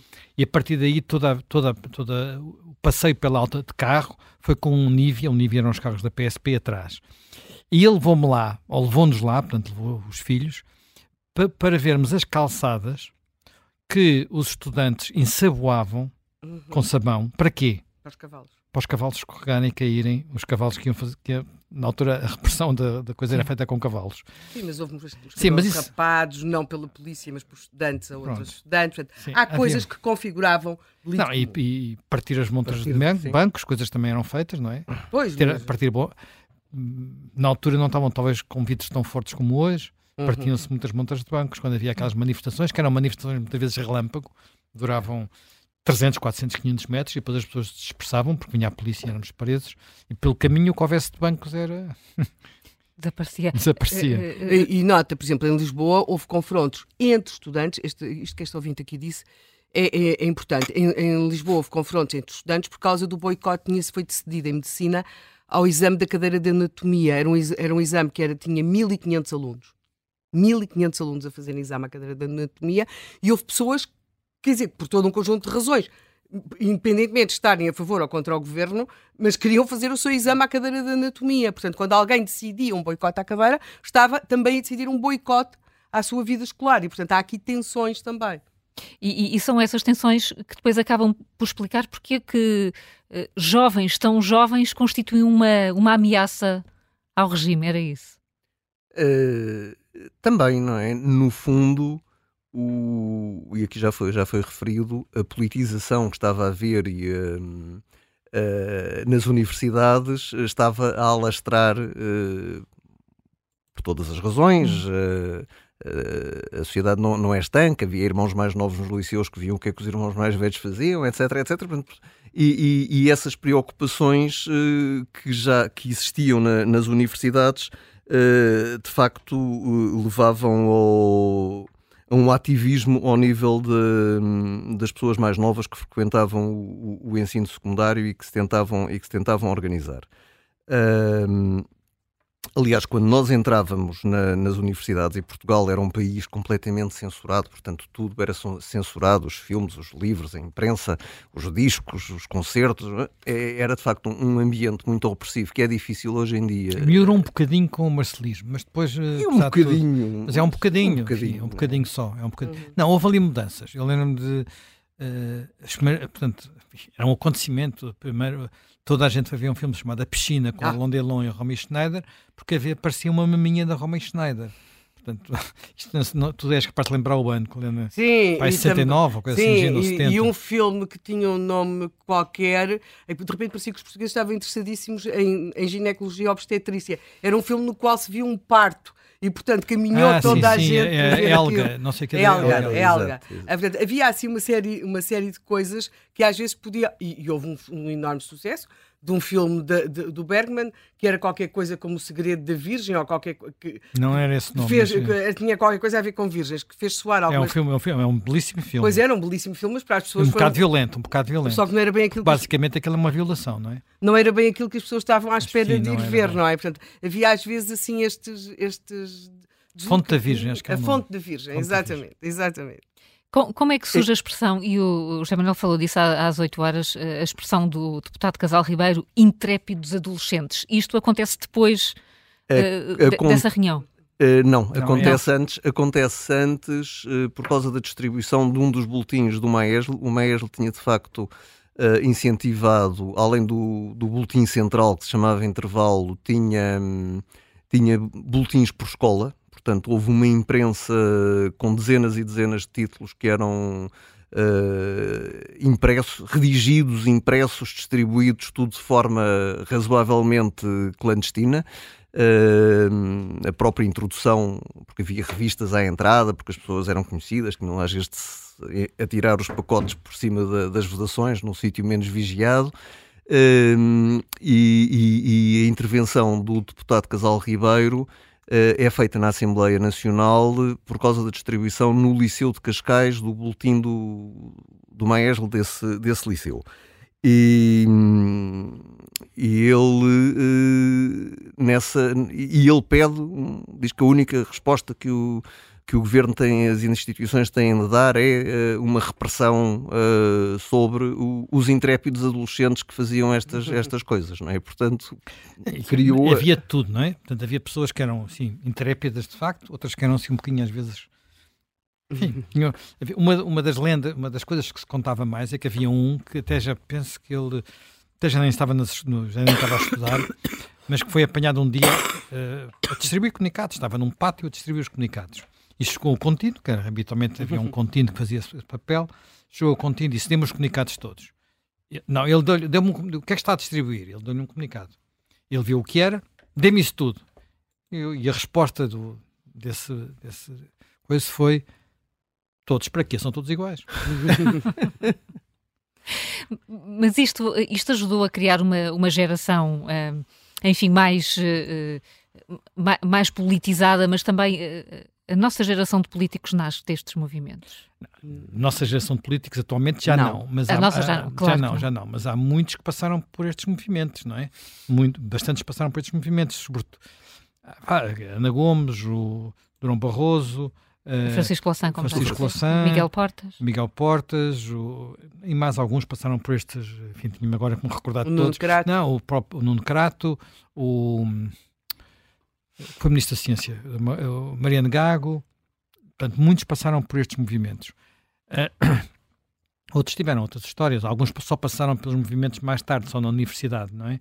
Uh, o caso do Nuno Crato, ou do uh, penso também da Ana Gomes, começa mesmo na, nos liceus. No, eh, eh, nos liceus. Motivações para isto? Há, há de facto, como, como dizias, um, a guerra? Quer dizer, há a guerra e há esta noção, vamos lá ver. Aquilo que o, que o, que o, o Júlio estava aqui a falar, da censura e não podemos ver algumas coisas, uh, havia, não era só queremos ver umas, umas, eh, umas maminhas, digamos assim, que era uma coisa que os rapazes queriam ver, mas talvez as raparigas nem por isso. Uh, mas havia muitos, havia os livros proibidos, havia todo um circuito para descobrir onde é que estavam os livros proibidos. E quem falava dos livros proibidos falava de algo que porventura era mais importante que os livros proibidos, eram as canções proibidas. Uhum. As músicas proibidas, não apenas as músicas dos cantores de intervenção, mas as outras músicas, porque havia, havia muitos discos que não chegavam cá, não é? Portanto, da, da, das canções da, da, época, apesar de ter havido, como eu disse, um bocadinho mais de, de abertura, sobretudo naquele, naquele uh, princípio do Marcelo Caetano, a seguir uh, as coisas fecharam, fecharam muito outra vez e, e, isto era um ambiente muito, muito sufocante, quer dizer, uh, havia, já não era exatamente assim, mas havia muito tempo em que, por exemplo, nos liceus femininos havia normas muito rígidas sobre a forma de vestir. Uhum. Uh, mesmo nos, nos liceus masculinos, enfim, já não era assim no fim. Nessa altura já não seria assim. Mas, por exemplo, para ir fazer, fazer os exames, era preciso ir de fato de gravata, por exemplo, era uma coisa fazer parte das normas. O que também era um sinal da, de classe social, não é? Portanto, estamos a falar de um, escolas que nessa fase ainda eram muito fechadas. Quando isto acaba, já é, os liceus, a maior parte dos liceus não eram ainda mistos.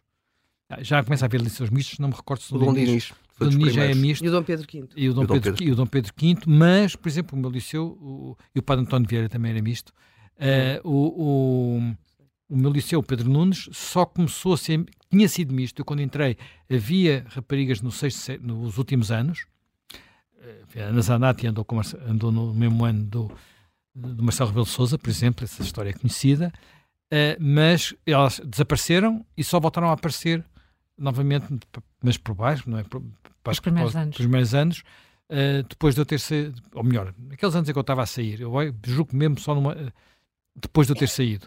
Uh, e isto fazia com que a própria relação, aquelas as hormonas aos saltos, tivessem mais dificuldade, digamos assim. E havia grupos que iam, por exemplo, de, do Pedro Nunes até ao Maria Amália, ou de, imagino que do, do Padre António Vieira até, até ao Leonor, portanto, fazer esperas à porta e depois comportamentos que não eram provavelmente os mais civilizados. Uhum. Uh, Dizes que sim, não é, Helena? Sim. Estavas do outro lado. Estava no Leonor. Mas uh, uh, eu, eu, por acaso, agora estava a ver, encontrei aqui mesmo o, o slogan que os maoístas propuseram a, a, aos estudantes de Coimbra quando a associação, quando a académica veio jogar naquela final uh, simbólica do movimento associativo no, no, uh, de estudantes e de luta e de resistência ao, ao regime, uh, apareceu bem ao MRPP propor aos estudantes. Seria que, o MRPP? Eles diziam que sim, o Celso, o Celso Cruzeiro dizia que sim, não sei. Mas só eram maoístas. Eles propõem à Associação Académica de Coimbra algo como um slogan que era apedrejar Simões Eusébio e companhia do desporto profissional. Nós devemos, certamente, à delegação que veio de Coimbra, a extraordinária sensatez disto nunca ter ido em frente e ter substituído esta extraordinária palavra de ordem, apedrejar Simões Eusébio e companhia do desporto profissional, por esta frase que a nós nos diz muito mais, que é os estudantes lutam por uma universidade em que possam viver como homens e como homens trabalhar em benefício de todos. Fim de citação. Isto é muito mais coimbrão, não é? Mas é muito menos eh, ideológico. Portanto, isto dá conta de como, de facto, as coisas tinham mudado, não é? Esta última frase tem muito a ver com aquela geração de Coimbra. São muito pessoas que nós vamos depois encontrar, por exemplo, nos altos quadros do Partido Socialista, muito por aí. Um, e Uh, e depois esta radicalização que acontece aqui em Lisboa, e o movimento é mais plural do que aquilo que acontece, para lá das imensas divisões entre os maoístas, e depois temos os trotskistas, e depois temos os, os, aqueles que diziam unitários, que eram sempre do Partido Comunista, e essas coisas todas, temos depois também um lado que causa quase tanta causa muita preocupação ao regime e às famílias, já se perceberá porquê, sejam as famílias do regime ou não, mas causam também uma forte condenação a estes jovens muito politizados e que são os jovens dos concertos pop, dos pop rock, as drogas, o, o, aquele mundo uhum. que vem de Vilar de Mouros. Sim. Não é? E que não é apenas Vilar de Mouros, porque nas, na, curiosamente, na margem sul, na margem sul, vai haver na, imensas coletividades daquelas vários concertos pop, rock, aquelas coisas todas.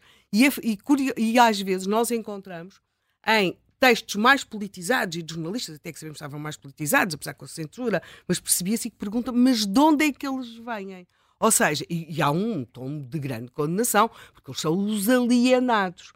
Portanto, nós temos os politizados e depois temos os alienados. E nos alienados e na preocupação com os chamados alienados, nós vamos encontrar, uh, quer estes este movimentos muito politizados de estudantes, claro, regime, qualquer regime, assim, se não for completamente desnorteado, também tem uma preocupação com, com este, sobretudo com alguns hábitos, como era o caso das drogas, com, em relação aos jovens, e depois também por parte das famílias. Portanto, e existe uma, uma estes, eu não sei uh, como é que estes jovens Imaginemos que o 25 de Abril não tinha sido em 74, mais alguns anos, como é que estes jovens muito politizados, isso depois nota-se, isso eu assisti a seguir ao 25 de Abril, uh, muito quase que uh, uma, uma, um desprezo. Um desprezo. Eu estive nestes movimentos mais politizados a seguir ao 25 de Abril e tinha, e era-nos incutido, e expressávamos um absoluto desprezo por, por, por, aqueles jovens, por exemplo, com comportamentos como consumir drogas. Sim. Uma... Uh, vamos aproveitar estes minutos para irmos à Vila Real eh, de Santo António. O Armando Barata é economista. Bom dia. Olá, bom dia. Bom dia. Sim, as suas convidadas. Eu, por acaso, vocês estão a falar de um tema e eu estava a pensar qual era a recordação que eu tinha nessa altura. Sim. Tinha pouca, porque também não era, ainda era muito jovem eu consigo mais situar-me um pouco mais depois do 25 de Abril, eh, ali dois anos depois, ou três, eh, em, em, em, em, mil, em 1973, eu não me lembro assim de muita coisa nessa altura. qualquer maneira, lembro-me, por exemplo, dois anos, um ano depois, quando foi o 25 de Abril, que estava a brincar, estava a brincar na rua com a minha irmã, que morávamos ali em Almada, e Almada era um, uma cidade, uma cidade naquela altura era uma vila, mas era uma cidade bastante politizada, havia bastante pessoas muito ligadas ao Partido Comunista e à UDP, que eu lembro-me disso, e então eu lembro-me disso que o meu pai, que me admoestou, porque eu andava a brincar na rua quando foi o 25 de Abril, vejam bem, ainda bem. Mas lembro-me de uma coisa, e essa, isso no fundo é uma fase, foi um, uma fase importante na, na, democracia portuguesa, que foi, foi o 25 de Abril. Lembro-me perfeitamente que um ano depois, tinha pai 12 anos, ou, ou que é, uh, houve alguém que me disse para eu para ir para a UDP. E agora, uh, uh, a Helena Matos estava a falar desses, dessas coisas e ainda me lembro disso. Eu, quando fui para o UDP, não sabia o que era o UDP, não é? Disseram, queres vir até aqui? Era uma ação miúdo, não é?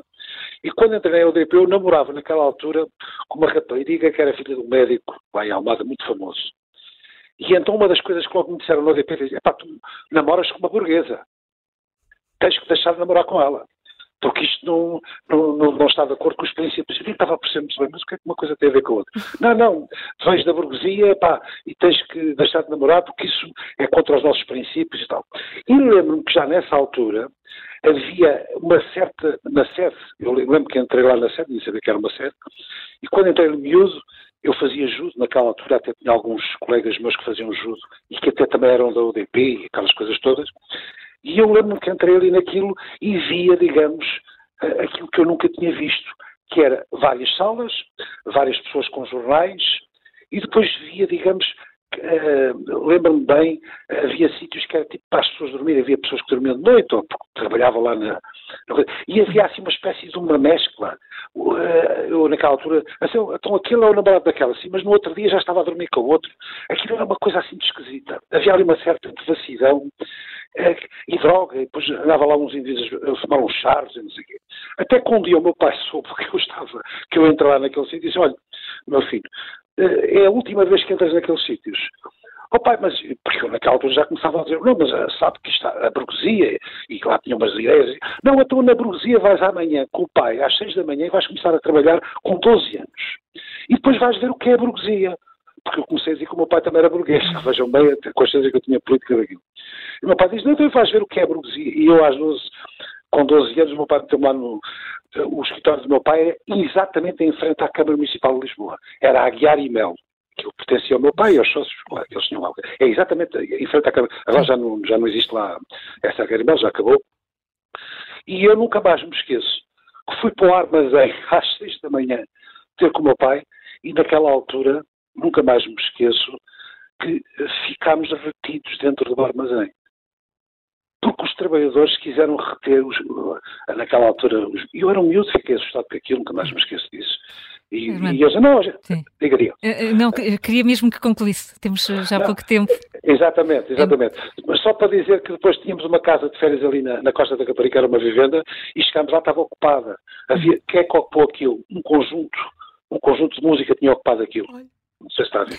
Isto foram algum, algumas memórias. Algumas memórias, algumas memórias, não tanto de 73, mas do que, e, do que aconteceu e, a seguir. E eu hoje vejo alguns protagonistas que eu era criança e via, vejo-os agora na Assembleia da República, alguns que vi-os e digo assim, epá, isto continua a ser a mesma coisa, a mentalidade, só que depois de alguma maneira ajustada, mas a mentalidade é exatamente a mesma. Irmão Beirato, obrigada, obrigada por esta, por esta reflexão, um bom dia, um bom dia, e isto, e, esta, e estas histórias, enfim, uh, Júlio uh, Trilho de Jesus, uh, serve para lhe perguntar, a consciência política ganha-se quando? Ganha-se depois disto tudo? Durante? Uh, ganha-se também durante, durante, não é? E, e, e acho que foi Uh, já falámos aqui de políticos que, que, passaram por estes movimentos associativos, uh, mas acho que toda, toda, todos os que estiveram envolvidos, isto acabou por marcar, uh, marcar, marcar as pessoas e, e obviamente, influenciá-las este, este ativismo. Há, há, se calhar uma dimensão que nunca foi muito referida e que eu me estava aqui, enfim, agora neste momento de recordações, que era um bocadinho, uh, não digo o aspecto lúdico da, deste ativismo, mas isto de facto uh, para, para nós que éramos adolescentes, organizar essas manifestações relâmpagos, uh, andar a fugir à polícia, uh, ter métodos conspirativos para imprimir as coisas, para marcar reuniões, para não sei. Aquilo era um bocadinho também um, uma aventura e, e, isso atraía também as pessoas para, para este ativismo uh, todo, todo esse. Não sei se. se Sim, quer dizer, não estou a dizer que fosse um lado, porque havia aqui um lado que era. Que era enfim, eu às vezes imaginava se, uns, se, os meus filhos fizessem aquilo que eu fiz aos meus pais, não é?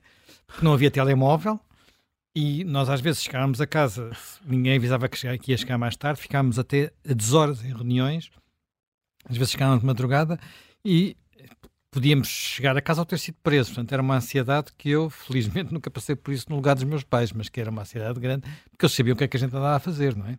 Uhum. É, Notas finais? Temos dois minutos. Sim, eu, eu, eu acho que pelo menos uh, há uma coisa que eu hoje não consigo perceber. E, e talvez, eu, eu acho que algumas, alguns do, das coisas desta época consegui passar. Uh, é claro que a pessoa fica muito mais acautelada contra a defesa de projetos totalitários, todas essas coisas, contra alguma Sim, há, há, alguma arrogância face aos problemas da vida, porque de facto nós tínhamos, porque acreditávamos que tínhamos a solução para tudo e era, eu lembro perfeitamente o ar, o ar arrogante com, com que olhava, por exemplo, àqueles que eu achava que não tinham consciência, por exemplo, o caso das, das pessoas que, que, consumiam drogas e, e para mim era uma coisa dizer, incompreensível. Incompreensível e com, quer dizer, e, assim, a este nível, não é? Mas hoje, porque uh, eu, eu, em, eu em 73 não, não, não, não estava ali, claro, estava numa outra escola, um bocadinho mais para trás, ainda era um bocadinho mais criança, porque nestas idades a diferença de um, dois, três anos é faz, é, muita, é, é muita. Mas quando hoje vejo aquelas pessoas que de repente começam entre meliques e choradeiras porque disseram mal delas nas redes sociais, ou porque se arriscam a perder ali qualquer coisinha, ou a ficarem menos bem na fotografia, de facto uh, volta a sentir uh, aquele, talvez seja aquela, aquela arrogância que tinha nesta altura e que é por muito que se diga, e aqui, pronto, é claro, não, não foi muito grave, há países em que isto, estas prisões eram muito mais graves, houve também um período da ditadura em que isto poderia ter sido muito mais grave, mas, apesar de tudo, quer dizer, aos 15 anos, uma pessoa a ver abrir-se os portões da prisão de Caxias durante a noite, Uh, quer dizer, uh, impressiona, hum. não é? Um, e a seguir os paizinhos não nos costumavam levar, ao, não sei se foi o caso, não nos costumavam levar ao psicólogo. E, e portanto, a coisa. E portanto, às vezes os penso, mas esta gente, quando se põe a falar que são oprimidos, estou a falar da democracia em Portugal, do regime que temos hoje, têm de ter uma noção de escala das coisas, não é? Portanto, eu, uma das coisas, talvez uma da minha irritação com a cultura woke, de quem toda a gente sente sempre muito todos, tudo, tudo os ofende, tudo é um, um belisco, tudo os põe em causa, tudo os faz sofrer. Quer dizer, tínhamos um bocadinho a noção da escala. Quer dizer, hum. aos 15 anos, eu nunca vi, eh, mas aos 15 anos eu acho que ver abrir durante a noite os portões da prisão de Caxias e com cães a ladrar e, apesar de tudo, uma prisão onde sabia que aconteciam coisas às vezes complicadas, embora admitindo-se que por ter 15 anos isso não ia acontecer, eu hum. acho que, e a pessoa pensar que se tem de portar assim um homenzinho, eu acho que apesar de tudo dá uma certa noção da escala. Sr. Manuel, mesmo para terminar, rápido. Não, para, para terminar é que também dizer, quer dizer, vamos lá ver, isto era tudo, tinha tudo um lado muito espontâneo eh, e muito generoso, daquelas pessoas que foram presas, a maior parte se calhar era, iam à primeira reunião, eh, nunca tinham ido participar naquelas reuniões, e depois algumas ficaram a participar, outras assustaram-se, eh, mas o princípio que existia naquele, naquela lógica daqueles movimentos eh, para mim, pelo menos, foi uma lição perceber como é que eles funcionam. Eu vejo isso ser reproduzido hoje em dia por pessoas que às vezes nem têm ideia bem onde é que estão a entrar, mas estão a ser levadas uh, pelo, uh, pelo ativismo. E o ativismo em si é um bocadinho. Uh, tem adrenalina, tem adrenalina no caso dos homens, não é? Portanto, tem, tem muita emoção, é afrodisíaco, é o que quiseres, não é? Portanto, e, e esse ativismo justifica muitas vezes, às vezes nem se pensa muito no resto. Mas independentemente disso, ali o que é preciso nunca esquecer é que estávamos perante um regime que não dava espaço para ninguém e, uhum. portanto, era preciso romper com isso. Isso é que era uma, algo que era muito, muito importante. Não havia liberdade. E, e há uma e exposição na Torre do Tombo Exatamente. a assinalar. E é muito diferente não haver liberdade de ser uma democracia. Portanto, não muito diferente, muito completamente diferente. diferente. Bom fim de semana. O Contracorrente volta na segunda-feira.